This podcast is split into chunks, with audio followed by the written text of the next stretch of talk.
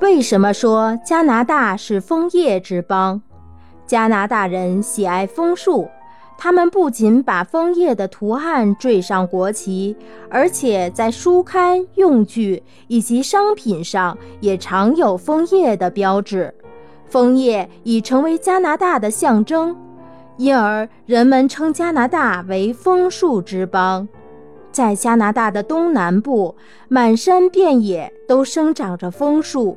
金秋时节，映入人们眼帘的是无边无际的红彤彤的枫林。金色的阳光从枫叶的缝隙间泻下，构成一幅绚丽多彩的图画。加拿大的枫树主要是糖枫，枫叶含糖量较高，可以制糖，是孩子们喜爱的食品。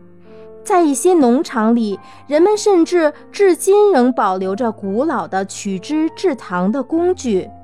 每年三四月间是收获枫叶汁的季节，人们举行盛大的聚会来庆祝枫树节，并为游客表演古老的制糖方法。最大和最小的国家，俄罗斯联邦是世界上最大的国家。